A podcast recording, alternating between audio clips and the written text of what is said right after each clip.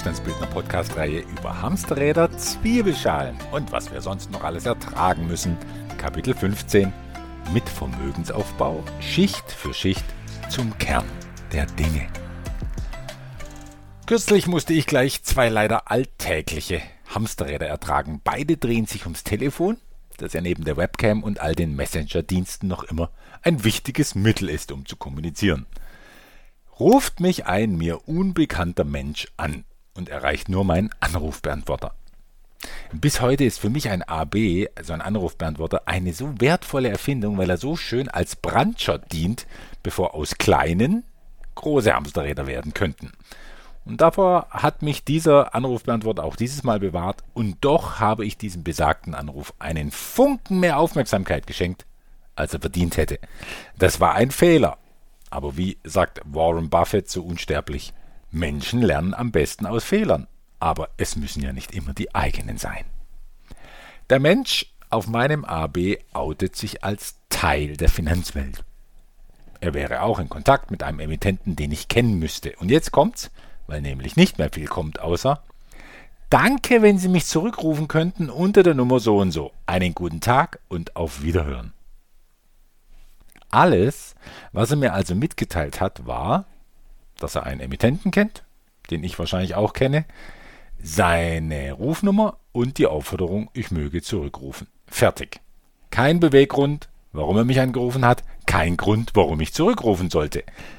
Also da sage ich, diese höflich vorgetragene, angesichts ihrer Dürre an Inhalt, dann doch etwas anmaßende Anspruchshaltung, ja, die finde ich frech. Jetzt mag ich in diesen Fällen überempfindlich sein, denn ich bekomme diese Art Anrufe nun mal leider ständig von Leuten, die auch nur entfernt was zu tun haben mit der Finanzwelt und deswegen glauben, das wäre ein ausreichend guter Grund, mich anzurufen. Und deshalb ist ja auch da der Anrufbeantworter ein Segen, der mich beschützt vor dem direkten Kontakt mit Callcenter-Agenten, die ihren Text ablesen, ohne auch nur mal zu fragen, ob ich bereit wäre, mir drei Minuten Zeit zu nehmen. Ich könnte ja Nein sagen, was absolut richtig ist.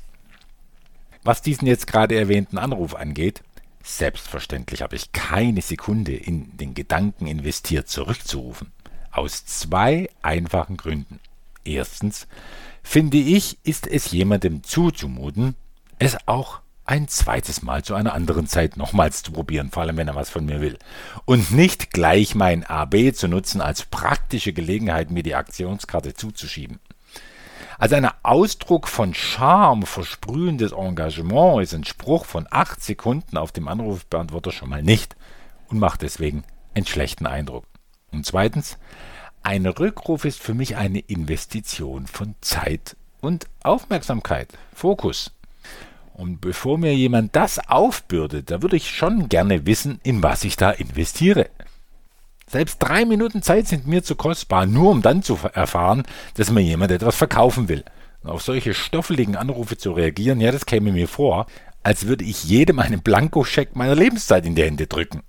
Ich will aber selbst bestimmen, wem oder was ich meine Zeit widme. Nichts anderes hat doch letztlich Vermögensaufbau im Sinn. Viele bereuen, wie viel Zeit ihnen durch Unwichtiges durch die Finger geronnen ist. Spätestens, wenn sie sterben. Was mir wichtig ist, prüfe ich deshalb auch gerne mit der so schön beschriebenen abschiedlichen Haltung. Nichts weniger als der jederzeit mögliche Tod soll doch darüber entscheiden, wie ich das Wichtige vom Lästigen trennen kann. Also hätte die Frage in diesem Fall, also im Fall von diesem Finanzmenschenanruf, so lauten können. Andreas, wenn du diesen Rückruf jetzt machst, und danach gehst du in deine Garage, um Fahrräder aufzupumpen, was ja dein Plan war, und beim Öffnen des Garagentors dattelt ein vorbeifahrender Autofahrer am Handy herum, verliert die Kontrolle über seinen Wagen und fährt dich um, und du bist sofort tot. Dann war dein letzter Kontakt der mit einem Finanzler, der dir vielleicht das neueste Investment in die super nachhaltigen Windparks in Indonesien aufs Auge drücken wollte. Sollen diese vier Minuten wirklich die letzte Aktivität vor deiner großen Überfahrt gewesen sein? Ausgeschlossen. Und deshalb bekommt dieser Ich kenne einen deiner Emittenten Menschen auch keinen Rückruf. Das zweite Erlebnis ist eines, wie man es in Deutschland leider oft ertragen muss. Nennen wir es mal Behördenhopping, wenn selbst die Behörden keinen Plan haben, was wie vonstatten gehen muss. Mein Anlass dafür war eigentlich ein recht erfreulicher. Ich erwartete nämlich einen größeren Kapitalertrag aus dem Ausland, jenseits von Europa natürlich, aber aus einem brav demokratisch regierten Land, also nicht Nordkorea, China oder Russland. Die Hauptbank, die meine Dollarkonten verwaltet, verweigert trotzdem die Entgegennahme der Überweisung, wie ich jetzt zum ersten Mal erfahren musste. Gründe wurden mir dafür nicht genannt, ist halt so. Also rufe ich bei der Comdirect Bank an, die eines meiner Dollarkonten pflegt und die mir bis heute ja gut gefällt, was Support, Service und Kosten angeht. Die hätte auch kein Problem mit Überweisung, sagt sie mir, aber nur, wenn ich diese Auslandseinkünfte melden würde. Ja, wo denn melden? Da musste der Angestellte fragen. Zwei Minuten später die Antwort. Bei der BaFin. Ach, bei der BaFin, der zweithöchsten Finanzbehörde im Land, muss ich einen Geldeingang melden? So ist es. Also das war mir nun sehr neu, wo ich doch das nicht ungetrübte Vergnügen habe, mich öfter mit der BaFin, unserer obersten Finanzdienstleistungsüberwachungsbehörde, beschäftigen zu müssen, die ja alles überwacht, außer vielleicht Wirecard-Gauner, die Milliarden verschwinden und Millionen mit Pornografie entstehen lassen. Aber dass die jetzt von jedem Bundesbürger die Geldeingänge gemeldet haben wollen. Ich rufe also bei der BaFin an. Und nach 20 Minuten nervigem kleine Nachtmusik, Synthesizer, Warteschleifengedudel erreiche ich tatsächlich jemanden. Die Dame macht einen recht kompetenten Eindruck, weist aber mein Ansinnen von sich. Überweisungen, ob eingehend oder ausgehend, müssten doch nicht bei der BaFin gemeldet werden. Dafür sei die Bundesbank zuständig. Prompt gibt sie mir die Nummer. Gut zwölf Minuten Warteschleife später meldet sich die Bundesbank. Ja, da gäbe es eine Meldepflicht. Aber warum das meine Bank verlangen würde, das sei unverständlich. Aber vielleicht, ja, vielleicht ist es eine neue Verordnung, man käme ja gar nicht mehr hinterher mit diesen vielen Verordnungen, die sich ständig ändern. Ich wäre dennoch falsch, denn für solche Meldungen gäbe es ein eigenes Portal für die AWV. Ah, also mache ich mich auf die Suche nach diesem Portal und lese dort. Die Abkürzung AWV steht für Außenwirtschaftsverordnung. Die Meldepflicht für Überweisungen von und nach Deutschland ist in § 11 des Außenwirtschaftsgesetzes Klammer (AWG) in Verbindung mit § 67 folgende der AWV geregelt, um den Kapitalfluss ins und aus dem Ausland Klammer (Außenwirtschaftsverkehr) zu kontrollieren und in einer Außenwirtschaftsstatistik zu erfassen. Herrlichstes Beamtendeutsch. Also, braver Bürger, der ich bin, helfe ich halt dieser Statistik. Aber wo kann ich dort nun etwas melden? Viele Erklärungen, aber keine Meldemöglichkeit, nichts zum Anklicken oder Eintragen. So langsam, langsam steigt der Druck im Inneren, ja, und ich beginne die Notwendigkeit des Ganzen in Frage zu stellen. Nun finde ich auf diesem Portal, das zur Bundesbank gehört, eine Telefonnummer. Ich rufe dort an. Heureka, gleich jemand am Apparat. Zum ersten Mal will jemand genau wissen, was das für eine Überweisung wäre. Von wem, für was, wohin. Komisch, dachte ich mir. Also ob das jetzt DSGVO-konform ist, mir das alles am Telefon herauszuleiern, da müsste sich die Dame doch erstmal ausweisen. Naja, egal. Wir ziehen das jetzt durch. Wollen wir noch mal sehen, wo das endet? Wenn es denn endet. Ich hoffe nur, dass es nicht das letzte ist, das endet, bevor mein Leben endet, denn viel besser als ein Windparkangebot aus Indonesien sind diese Gespräche mit durchweg leicht schnarchnasigen Behördenschnorchlern auch nicht. Ja, nachdem die Dame alles erfragt hatte, was für sie von Relevanz ist, jetzt kommt das Beste, sagt sie. Ja, dafür sind Sie hier falsch, wenn Sie in der Nähe von Stuttgart wohnen. Ich gebe Ihnen mal die Stelle der Bundesbank in München der sagen Sie nochmal, worum es geht. Ich habe mir erspart zu fragen, warum sie dafür so viel Einzelheiten wissen musste und warum es ein bundesdeutsches Meldeportal gibt, auf dem sich ein Stuttgarter aber nicht eintragen kann, wenn man sich denn dort überhaupt hätte eintragen können. Ihr kennt es sicher, irgendwann müde und ausgekaut zu sein wie ein Kaugummi, aber wir schlurfen weiter, weil der, weil ja, weil den Prozess jetzt abzubrechen würde auch eine Schublade offen lassen. Dann zieht man es halt durch. Tja, Ein paar Absätze weiter oben habe ich noch an meine Selbstbestimmung geglaubt, wie ich meine Zeit nützen will. Diese Selbstbestimmung endet grundsätzlich vor den Toren einer Behörde. In München hebt ein Mann ab, der mit seiner Stimme auch keine Motivationskarriere mehr in diesem Leben machen dürfte.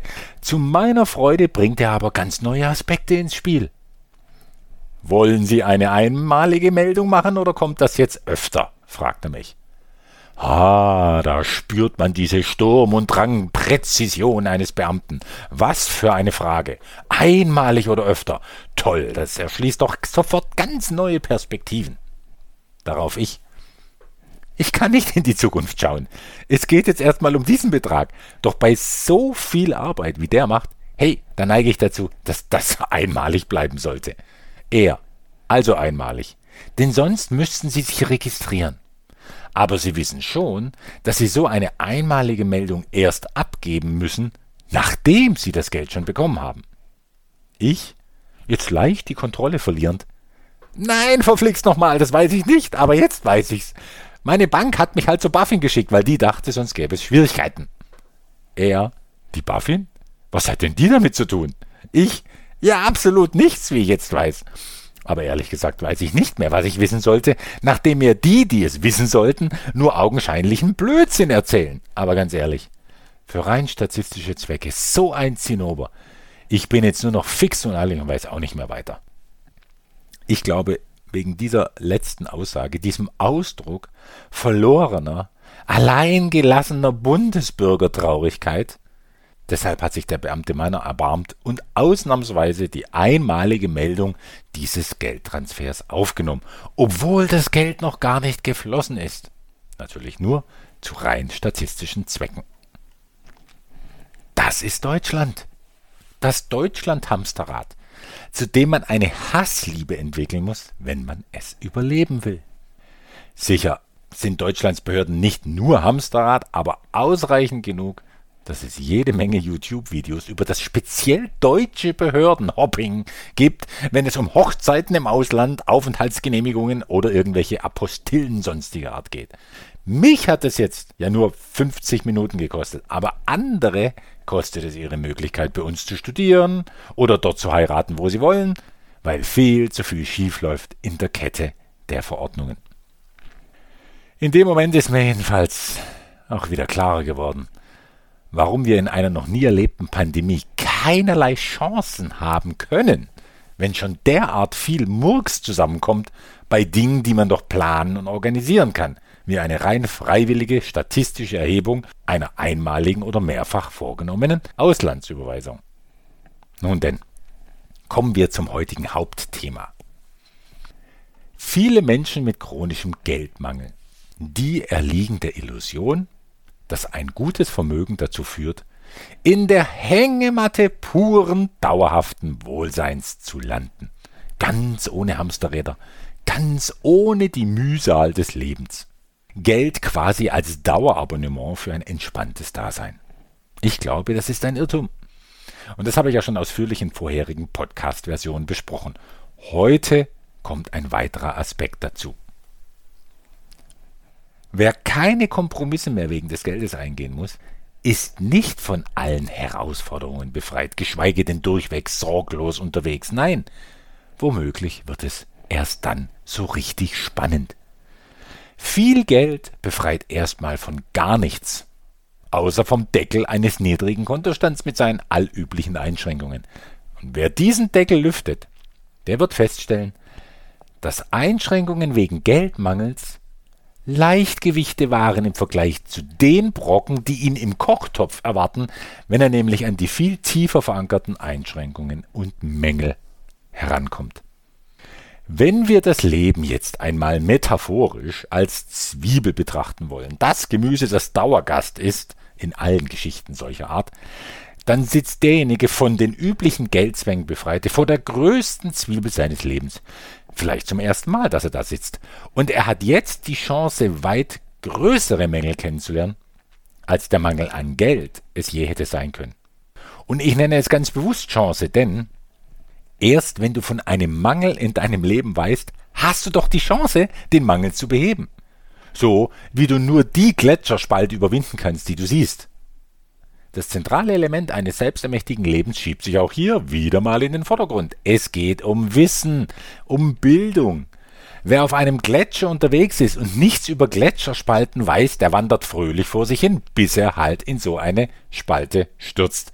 Wenn er dann überhaupt noch lebt, um sich zu ärgern, dann wird er sich jetzt ärgern, sich nicht genau mit den Gefahren im Gebirge beschäftigt zu haben. Wer einen Mangel an Leib und Leben spürt, dem hat es grundsätzlich immer schon lange vorher an Wissen gemangelt, mit dem er dem Problem aus dem Weg hätte gehen können, bevor er es hautnah erleben muss.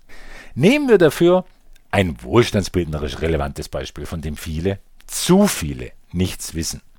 Es geht um den interessanten wirtschaftlichen Zustand zwischen der zweiten und dritten Stufe in meiner Hierarchie finanzieller Möglichkeiten nachzulesen und auszurechnen unter www.wohlstandsbildner.de unter Quiz und Co. Unterseite Berechne deine vier Wohlstandsstufen. Da viele nicht wissen, wie viel Geld sie eigentlich benötigen, um kein Opfer des Finanzsystems zu sein, unternehmen sie auch nichts dagegen. Ja, sie wissen ja nicht einmal, dass sie ein Opfer sind. Wer aber um diesen Bereich des ökonomischen Patz, wie ich es nenne, wer darum weiß und diesen Bereich als Mangel in seinem Leben erkannt hat, der entwickelt ein selektives Bewusstsein auf der Suche nach Lösungen für diesen Mangelzustand. Und nur wer etwas sucht, kann überhaupt auch etwas finden. Wer nichts sucht, tja, der läuft an den größten Schätzen vorbei und ärgert sich womöglich über sie, wenn sie sich ihm in den Weg stellen. Denn ja, vieles, was wir erst blöd oder mangelhaft finden, stellt sich nachher als Schatz heraus. Das ist nicht nur bei Lebenspartnern so.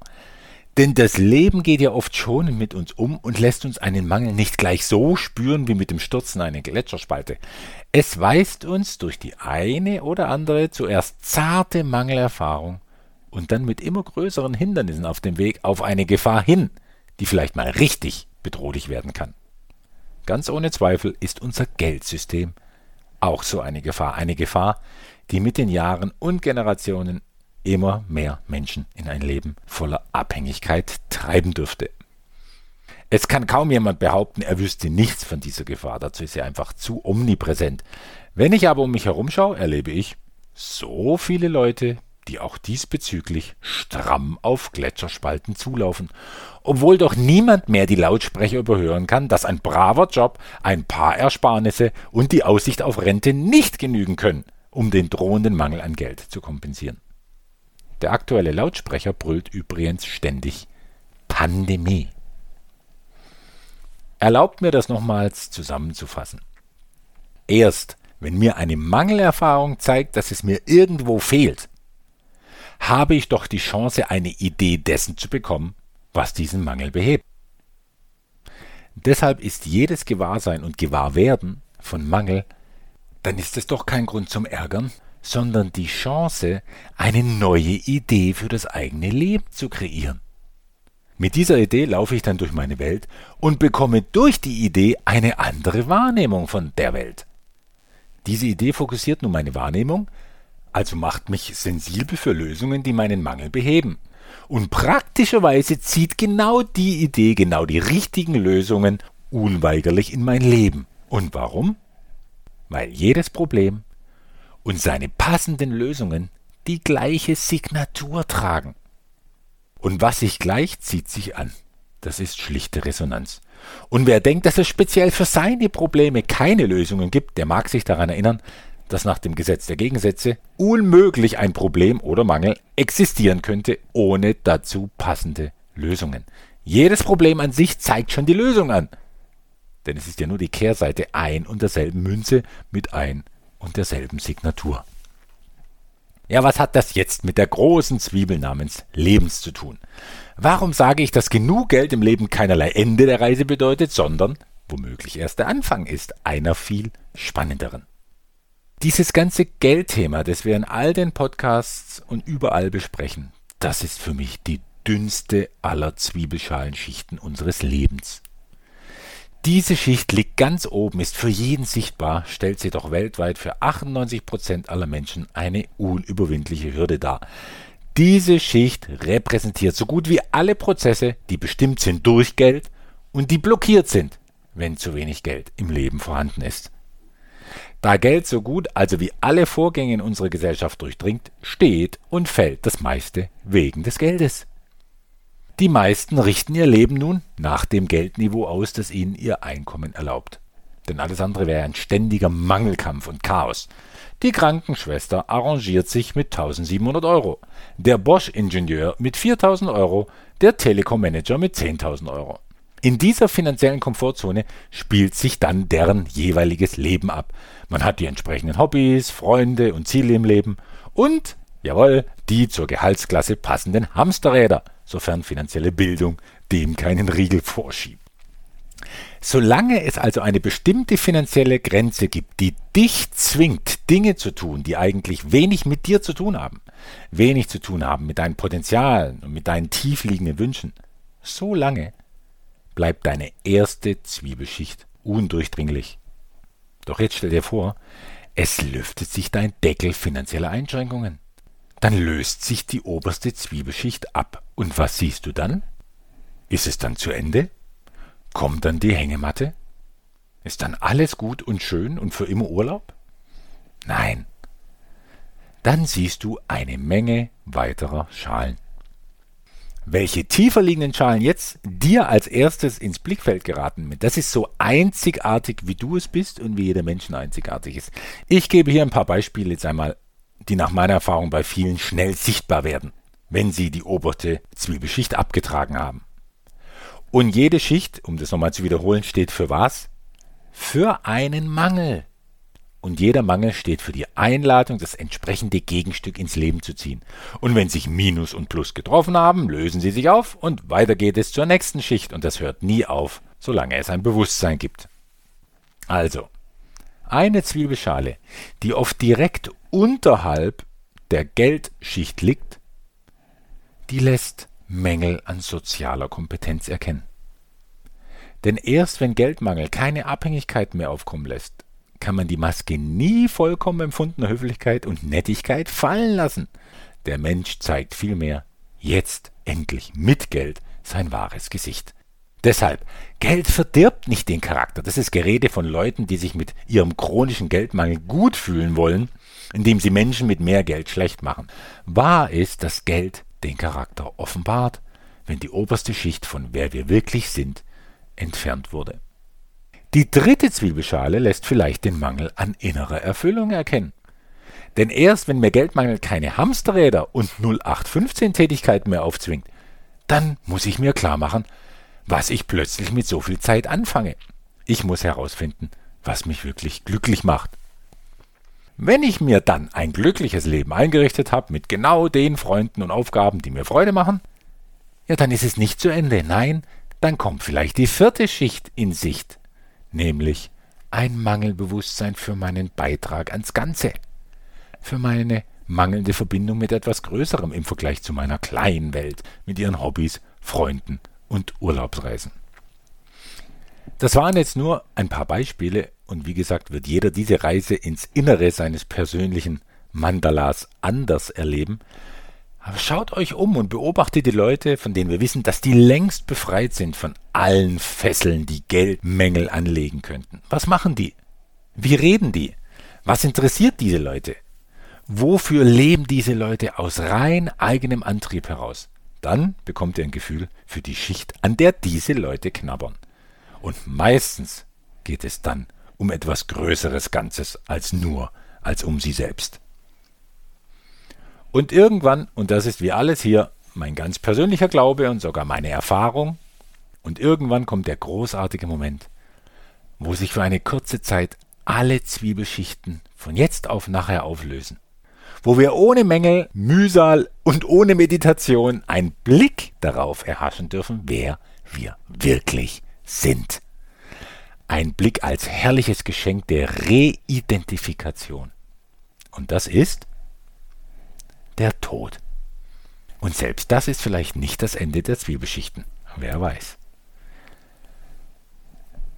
Für einen derart lebenslustigen und lebensdurstigen Menschen wie mich und für einen derart wohlstandsbildungslustigen Podcast wie diesen mag das jetzt vielleicht ein seltsames Ende sein, ich weiß. Doch ich denke, wer mit mir mittlerweile 33 Podcast-Folgen bis hierher durchwandert hat, den kann so ein kontrastreiches Ende auch nicht mehr schrecken. Im Gegenteil, ich mute ihm sogar zu, dass ich die nächste Podcast-Folge innerhalb der Hamsterrad-Reihe wieder mit diesem Thema eröffne. Aber nur kurz, nur so als Erinnerung. Und dann reden wir über eine wertvolle Kennzahl als Leitlinie meines Lebens. Und es geht mal wieder von Herzen schwäbisch zu. Denn ja, in so manchem Schwabenkopf steckt nicht nur eine gute Erfindung, die fleißige Einstellung, der knochentrockene Pragmatismus und der von vielen so ungeliebte Dialekt, nein, da gibt es oft auch Lebensweisheit zu bestaunen, vor allem wenn der Schwabenkopf auf dem Sterbebett liegt und schon einen Teil seiner Reidentifikation erleben und an andere weitergeben darf. Wohlstandsbildung ist halt mehr als nur mehr Geld. Sie schließt auch den Tod locker ein als etwas, das einfach dazugehört und das seine ganz eigenen Schätze birgt. Bis dahin dir und euch ein gutes Leben.